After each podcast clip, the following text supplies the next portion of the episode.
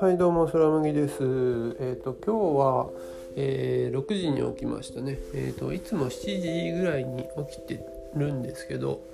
まあ一応目覚ましかけて起きてはいるんですけど1時間ぐらいダラダラしてっていうのがいつものパターンなんですけどでだけどまあちょっと1時間早く起きてでまあちょっと変わらず1時間ちょっとダラダラしてるんですけどまあうん。朝の時間利用して、えーブログ記事書きましたね。えーブログがえっ、とポッドキャストアワードが、えー公開しているポッドキャスト講座っていうのがあるのでそれがまあすごい聞きたくて。というかあのポッドキャスト関連で記事を書いてるので、えーそれの記事をちょっと書きましたね。ちょっと、うん、早めに書き終わろうとしてたんですけどなんかなんだかんだ言って2時間ぐらいかかっちゃって。うんいつも家出る時間でちょっと、えーはみ出ちゃったのかな、え2時間記事書いて、えーとまあ、家出てで会社行くバスの途中で書き終わってっていう日でしたね。えー会社終わったら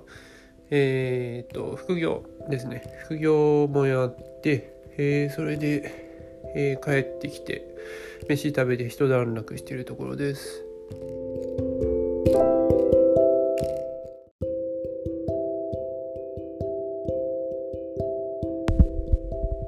キャストアワードのですね。えっ、と、ポッドキャスト講座のポッドキャストを聞いて、えー結構刺激的でしたね。えーちゃんとラジオ、うん、ポッドキャスト講座なのに、まあなんかラジオ番組風の作り方を推奨してる回なので、まあちょっと違和感は若干ある、ありつつも、まあ、えっ、と、すごいためになるというか、まあ、学ぶべきことがたくさんあるし、えー、と学ばなきゃいけないことだったりとか、えーちゃんとした教科書になってるので、えーすごい刺激的でした。えーそれ結構真似れば、えーある程度のテンプレートできるし、えーある程度のクオリティ保てそうだし、えーちゃんと面白いの作って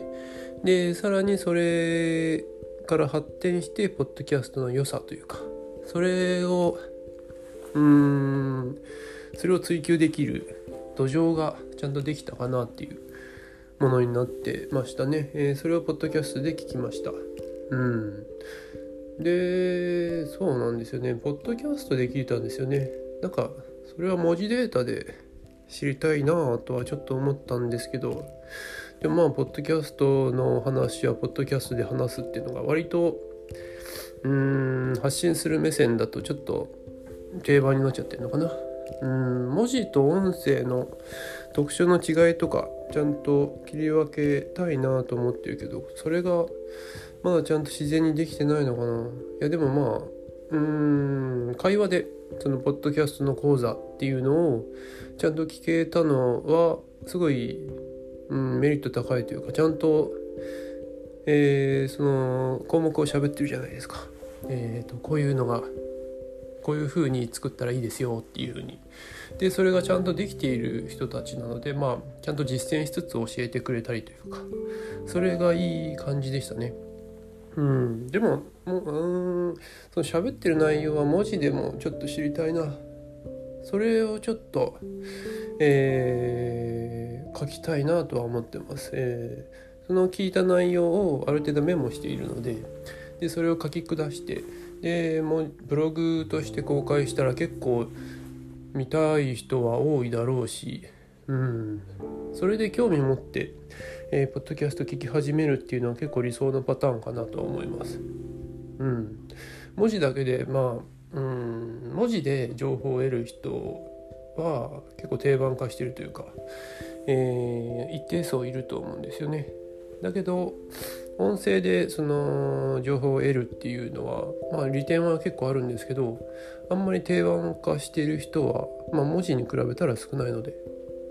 うん、それで慣れてる人がちゃんとできればできるようになればいいのかなと思います。うん、で構成とか編集とかがちゃんと大事だよっていう言ってるポッドキャストなんですけど今自分がやってるポッドキャストはちょっと日記風なのでまあ不要なのかなと思いつつまあうんそういうのが目的なポッドキャストではないので。でもまあ甘えなのかな。いやでもうん。でもまあその日記以外のやろうと思ってるポッドキャストには全然活用していきたいししていくのでって思ってるところです。うん、今やってるのは結構速さ重視というかとりあえずアウトプットの回数を上げるっていうのを今今は重視してますね。うん。いろいろやっていきたい。うん。結構楽しくなってきたな。うん。じゃあ今日はそんな感じですかね。ちょっと